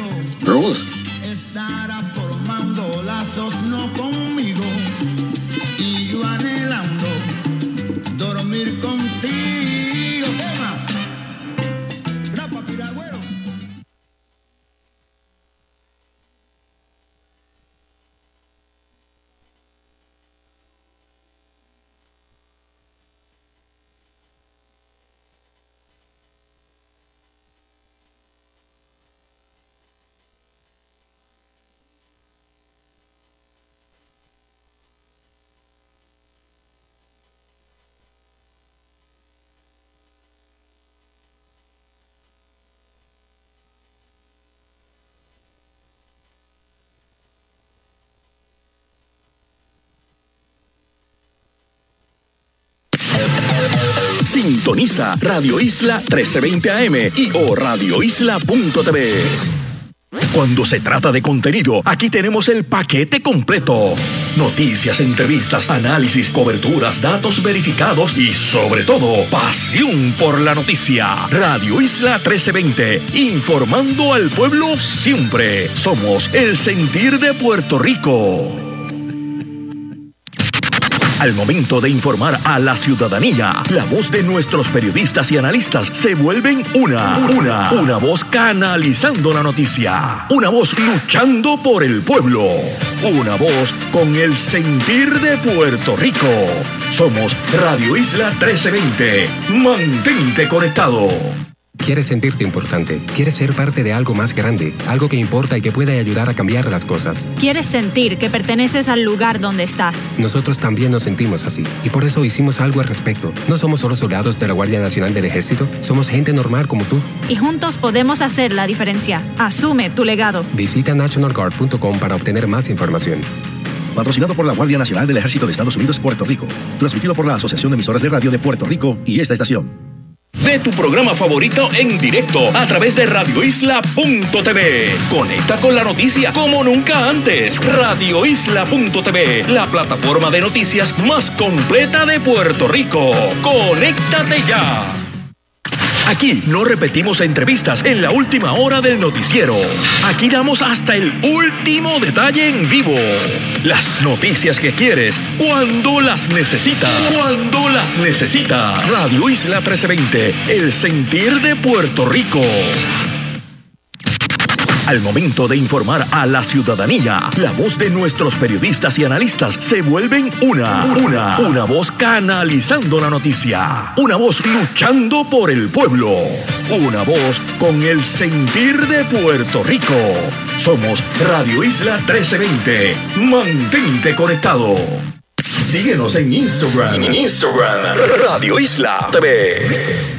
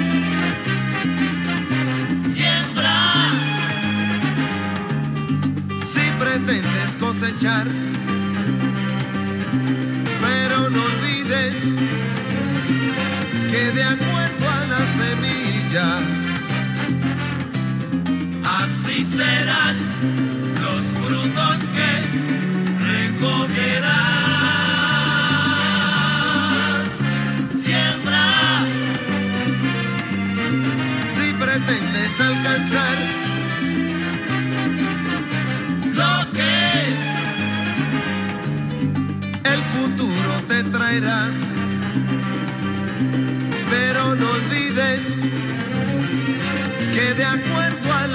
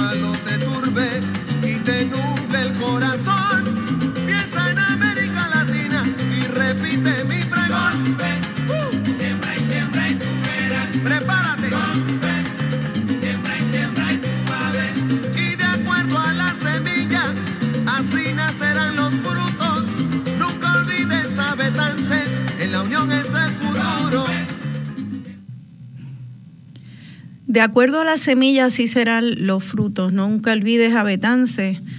Eh, y esa es la razón por la cual estamos aquí. En la unión está el futuro y estos programas espero que sirvan para que entendamos la importancia de, de la unión. Esa unión a la cual nos llamó Betance, esa unión a la cual nos llama sencillamente nuestra realidad y nuestro futuro y nuestro bienestar. Eh, en unos momentos donde hemos entrado a los colmados, a los colmaditos, eh, a los mercados y hemos visto, sea allá en el sur cuando los terremotos, o sea después del huracán María, o al principio de la pandemia, o todavía ahora, y ahora con, con la guerra, hemos visto nuestra seguridad alimentaria no en un futuro, en nuestro presente amenazada. Y es todavía más amenazada con estos proyectos de fincas solares. Entonces, ya es hora de que sencillamente eh, unamos voluntades.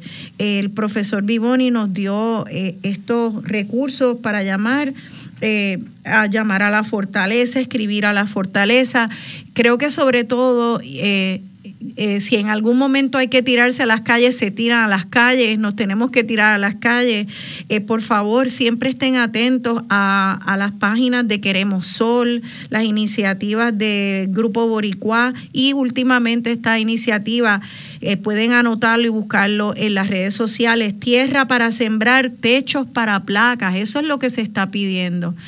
también allá en Arjuntas, en Casa Pueblo, se unen a a ese reclamo y con acción, porque están en Casa Pueblo y también entiendo que en otros pueblos también haciendo un modelo para enseñarnos a todos los ciudadanos y al gobierno, miren, no pongan excusas, esto se puede hacer y se está haciendo. ¿Y cómo no se va a hacer con 9.5 mil, 9.6 mil millones de dólares? ¿Cómo no?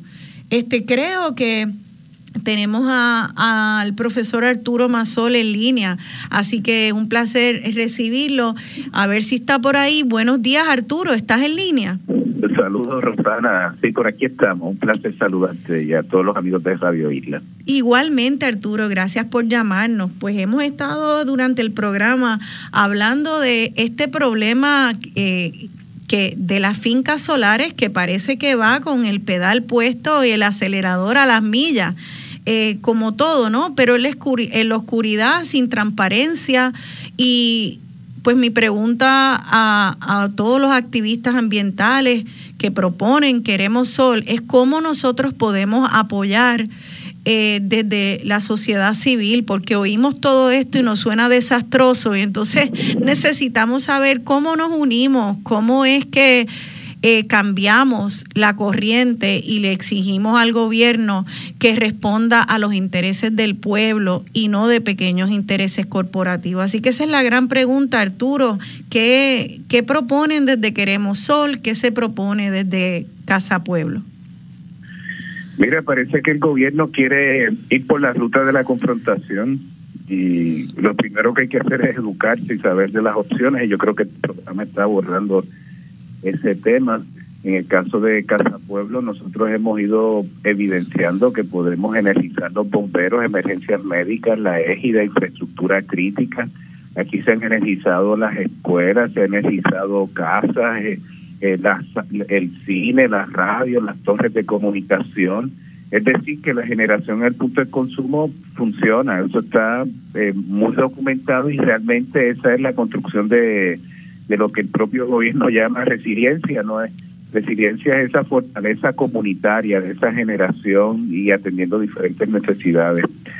Eh, aquí aquí se parece un poco al tiempo de, de los molinos de viento también, donde un movimiento que busca cambiar y, y producir energía propia para un país propio, de pronto la forma de frenar estas iniciativas, Rosana, es poniéndolas en, contextos de conflicto. Sí. Eh, fíjate que de los molinos el viento es un gran recurso que abunda en este país y nosotros podríamos estar haciendo mejor aprovechamiento. Después de los molinos de Santa Isabel y de esa de ese conflicto innecesario de colocar unos molinos en los, en los terrenos equivocados, de pronto se frenó esa transición en el caso de, de, estos parques solares, uno pudiera pensar, oiga, pero ¿por qué no lo hacen encima de un vertedero que ya está cumplió su vida útil?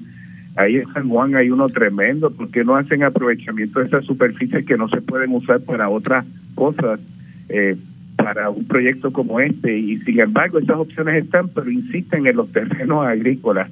es una es una agenda perversa, me parece a mí, es una planificación absurda y yo creo que ya esas contradicciones están claramente estipuladas.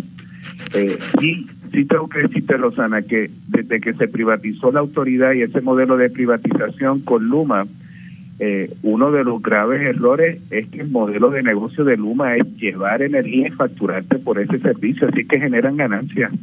En la medida en que la gente produce energía propia, nosotros en Casa Pueblo, en el centro urbano de adjuntas, ayer estuvieron de Maricao que quieren hacer lo mismo, en Culebra están organizados. En la medida en que la gente produce su propia energía, la ganancia de estas compañías se reduce. Entonces hay una contradicción en el modelo energético que, que va a privilegiar esa inversión en parques centralizados porque así Luma va a poder facturar, llevarte la luz a tu casa. Y eso pues nos hace vulnerables, no democratiza la generación energética, concentra la riqueza de producir energía en los mismos, en unos pocos, en lugar de que la gente se beneficie como el barbero en Anuntas, que produce su energía, el equivalente a dos días de trabajo, en lugar de pagárselo a Luma y a la autoridad, él hace disfrute de su actividad productiva. Y entonces hay un tema de justicia dentro de todo este tema de energía que también merece merece que se entienda y se discuta. Claro, y es de, de justicia económica también.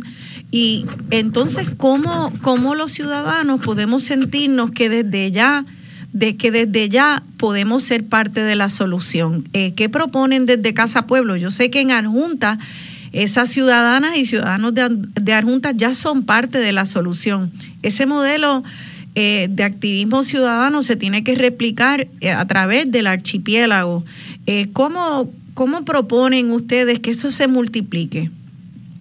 Mira, en, en Arjunta estamos concentrados en hacerlo, en tenemos ya un pueblo educado, tenemos redes de, investigación participativa, eh, así que estas ideas que se plasman en propuestas, en el caso de Casa Pueblo, pues se están traduciendo en acciones y, referentes de lo que se puede hacer.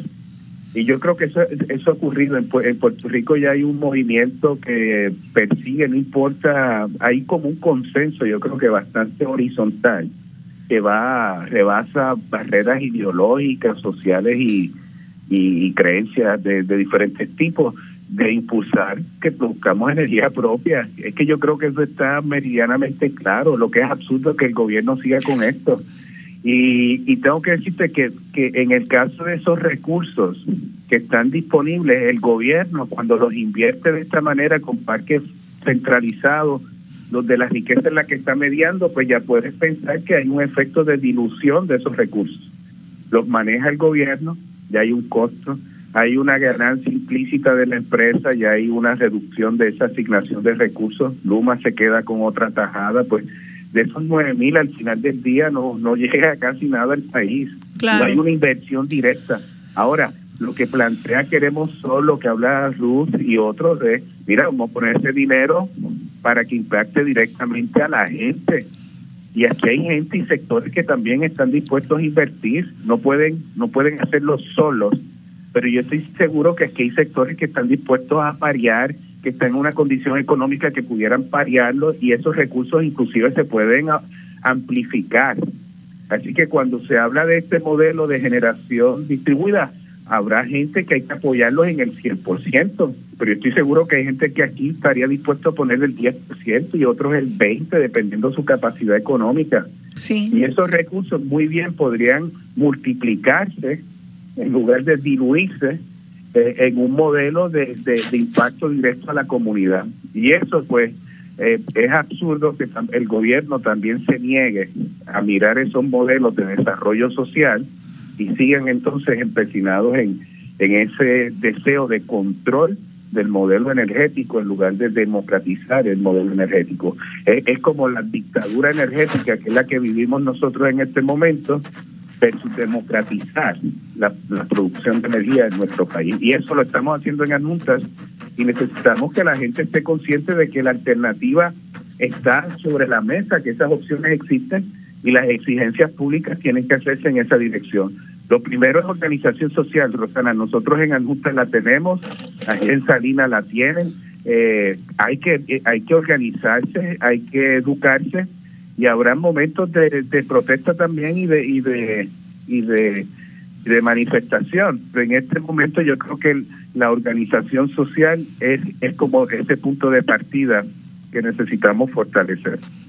Pues eh, vuelvo a repetir, es que busquen entonces información de cómo de cómo apoyar eh, distintas medidas, cómo educarse en, en, Queremos Sol, en Tierra para Sembrar Techos para tierra para sembrar techos para placas eh, y hasta escuchar este mismo programa y empezar a hablarlo y todos los otros programas y todos los otros medios donde se hable de esto, visitar a Casa Pueblo, entender de verdad en el meollo, esto se puede hacer, podemos hacerlo.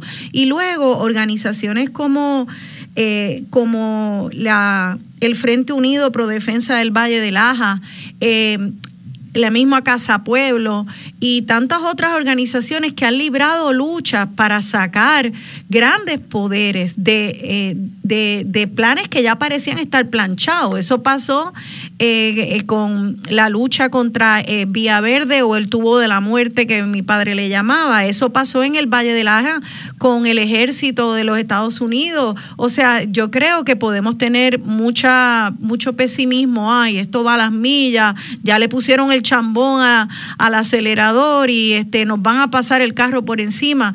Y, y, qué de nuestra historia de resistencia, de sacar a estos grandes buitres de nuestro país? E, eso, eso está ahí, eso está ahí, eso no se borra.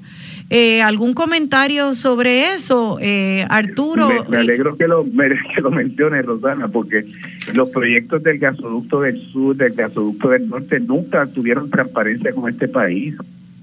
Eh, si algo ha destacado la mayoría de estas iniciativas de desarrollo cuando las esconden, eso es lo más, ese es el indicador principal, cuando esconden el desarrollo de estas iniciativas, es bueno, porque, que porque tienen que temer, porque tienen que esconder estos planes, y es porque evidentemente hay unos elementos que no son favorables para el país. Pero eso, el, el anti, antitransparencia tiene consecuencias.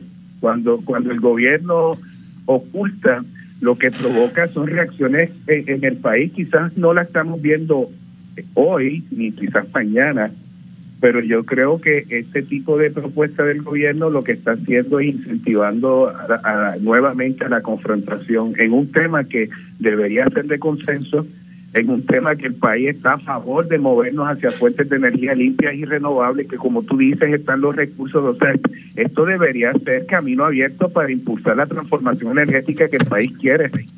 Pero, pero evidentemente eh, la forma en que el gobierno oculta favorece que eso ese interés privado sobre el interés colectivo me parece a mí que que, que son malos augurios para esa transformación energética que un país necesita. Habrá confrontación y la gente, yo estoy seguro que se va a organizar para defender el Valle de la Eso, eso es que eso, eso, eso es inaceptable. O sea, ¿cómo nuevamente van a proponer esto, esto en, esos terrenos de alto valor agrícolas? Eso es simplemente inaceptable. Eso es así. Y el gobierno lo debe saber y se, y se insisten, van a fracasar con sus proyectos, sus inversiones se van a comprometer y todos esos esfuerzos serán estériles porque el país sabrá sabrá hacer lo que lo que le toca hacer para defender su seguridad su, su, su seguridad alimentaria sus bosques sus cuencas hidrográficas que son críticas para para la adaptación climática y por supuesto queremos un futuro energético limpio y renovable pero tiene que estar este eh, articulado dentro de, un país propio, no puede ser de esta manera.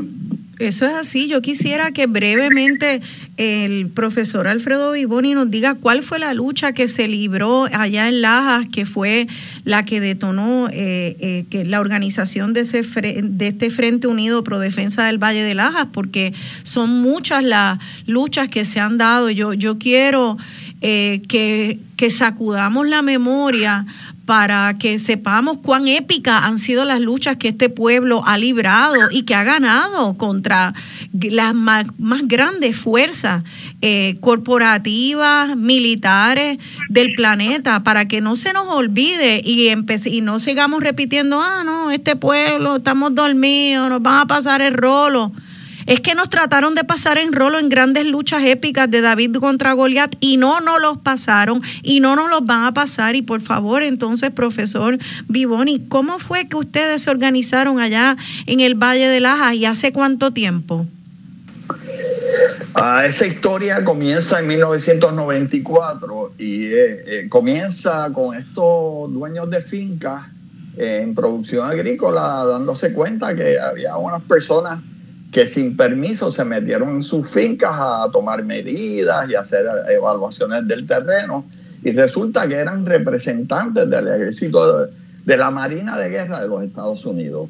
Y el, proyecto que estuvieron impulsando para ubicarlo en el Valle de Laja, en terrenos agrícolas con acceso a riego en sobre mil cuerdas de terreno, era un, sistema receptor eh, de, un, de un radar que en aquel momento es, el rotor, R-O-T-H-R, Relocatable Over the Horizon Radar. Eh, y ellos querían, proponían esto para eh, combatir el tráfico de drogas. Eh, y nosotros en ese proceso comenzamos a educarnos acerca de, cómo funcionaban esos aparatos eh, deficientemente para combatir el, narcotráfico, el valor de los terrenos agrícolas en Puerto Rico, la necesidad de proteger ese recurso y nos fuimos eh, organizando eh, para, para poder combatir el proyecto y a fin de cuentas fuimos eh, exitosos. Fuimos exitosos porque se lograron romper barreras ideológicas, políticas, religiosas, de todo tipo. Sí.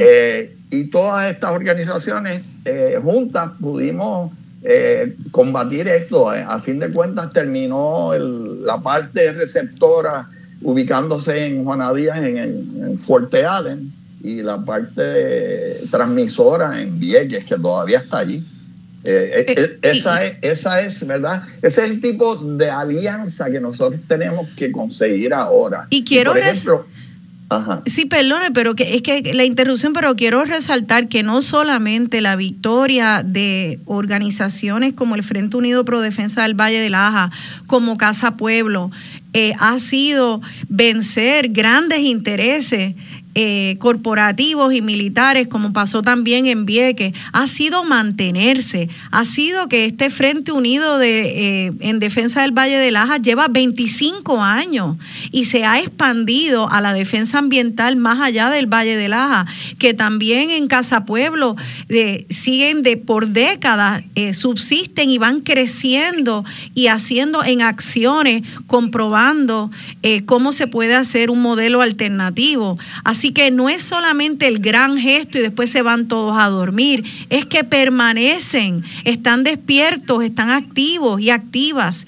Y eso es una gran victoria y nos los tenemos que decir y repetir para no repetir el otro cuento que nos podríamos comer de que nuestro es un pueblo dormido que no hace nada. Sí, a veces nos dormimos, pero otras veces nos despertamos y nos quedamos despiertos y despiertas en pie de lucha. Y eso es lo que vemos con, con Casa Pueblo en Arjunta y eso es lo que vemos con el Frente Unido Pro Defensa del Valle de Laja. 25 años dando esta lucha, despiertos y ampliando la lucha. Así que no, que se tengan mucho cuidado, que no estamos dormidos y si esto tiene que llegar a conflicto, pues que no cuquen al pueblo de Puerto Rico porque ya vimos de lo que estamos hechos. Seguro, Rosana, y yo quisiera hacer una invitación eh, al presidente del Colegio de Agrónomos a que se manifieste públicamente en torno a esto. Yo sé que la parte, del el Distrito Sur del Colegio de Agrónomos y la Unidad de Preservación de Terrenos se solidarizan eh, con lo que nosotros hemos planteado aquí hoy. Sí. Eh, pero sería bueno escuchar al presidente eh, del Colegio de Agrónomos expresarse. Sería bueno escuchar al presidente de la Asociación de Agricultores de Puerto Rico expresarse en torno a esto. Sería bueno escuchar al presidente de la Comisión de Agricultura de la Cámara de Representantes expresarse sobre esto, porque es con ese tipo de expresión en apoyo a la conservación de los terrenos, a decir que hay otras alternativas resilientes para ubicar fotos eh, perdón, placas fotovoltaicas en los techos de las casas. Ese tipo de expresión pública nos va dando más fuerza a todos para poder nuevamente enfrentar este reto que de verdad viene con el acelerador pegado. Pues ya quedan emplazados, ¿no? Eh, que hagan, que hagan una eh, posiciones, que expresen sus posiciones de manera pública y su apoyo de manera pública. Agrónomos, agricultores, eh, comisiones legislativas eh, de agricultura. Eh, vamos a ver, se pusieron los huevos a pesetas. ¿De qué lado están ustedes? ¿Ah? ¿Del lado del pueblo? ¿O van otra vez? van otra vez entonces a, tener que, que confrontar y, provocar conflicto y gastar todos los recursos que tenemos que usar para construir y no para estar otra vez en estas grandes guerras para hacer lo que se tenía que hacer desde el principio. Bueno, vamos a ver si el gas pela. Este, así que creo que quedan emplazados. Eh, ya tenemos que irnos. Le doy las gracias. Quiero que den unas breves palabras, cualquier última exhortación. No sé si tenemos todavía Arturo en línea. Arturo, ¿estás ahí? Sí, estamos por aquí. La exhortación es la invitación a que vayan a nuestras a Casa Pueblo. Estamos terminando el proyecto del casco urbano. Esta semana terminamos de hacer 10 casas solares a personas con condiciones crónicas de salud, de 200 solicitudes que recibimos. El bosque solar está en pleno apogeo, estamos por terminarlo también. Eh, así que la, la exhortación a que, a que nos visiten y que conozcan allá y podamos dialogar sobre sobre rutas de, de trabajo colaborativo. Qué fantástico. siempre, Rosana. Gracias a ti, gracias por, por llamar y por a último momento venir y unirte al diálogo. Es bien importante y has estado en ese diálogo con la gente y Casa Pueblo lo ha estado por décadas. Gracias a la familia Mazol, al pueblo de Arjuntas y todos sus, ciudadanos y ciudadanas. Eh, entonces, a nuestros invitados, gracias por, por esa labor que hacen. Sé que la licenciada Santiago está activamente eh, cabildeando también eh, y, impulsando estas ideas y, estos modelos saludables para nuestro pueblo a nivel federal como miembro de la Junta eh, el Consejo Asesor de Justicia Ambiental de la Casa Blanca. nuestro plan de uso de terrenos también apoya esta eh, y nuestras leyes apoyan este modelo. Así que tenemos muchas cosas a nuestro favor y también tenemos a este pueblo que sabe, aun cuando a veces podemos dormirnos, sabe qué hacer cuando nos despertamos. Así que que estas conversaciones eh, nos ayuden a despertarnos. Gracias a ustedes por estar aquí, por su labor, por ser campeones de, nuestra patria. Gracias mil. Muchas gracias, por la oportunidad. Gracias. Gracias a ustedes y nos, y nos despedimos con esa canción de Rubén Blades y Willy Colón, Siembra, porque sí, de acuerdo a la semilla, así será nuestra cosecha, que sea una buena cosecha que permita que crezcan saludables las niñas y niñas y niños boricuas en este país. Gracias a ustedes, vamos a estar atentas y atentos, vamos a estar despiertos para una mejor patria. Se despide de ustedes su servidora Rosana Cerezo Así serán los frutos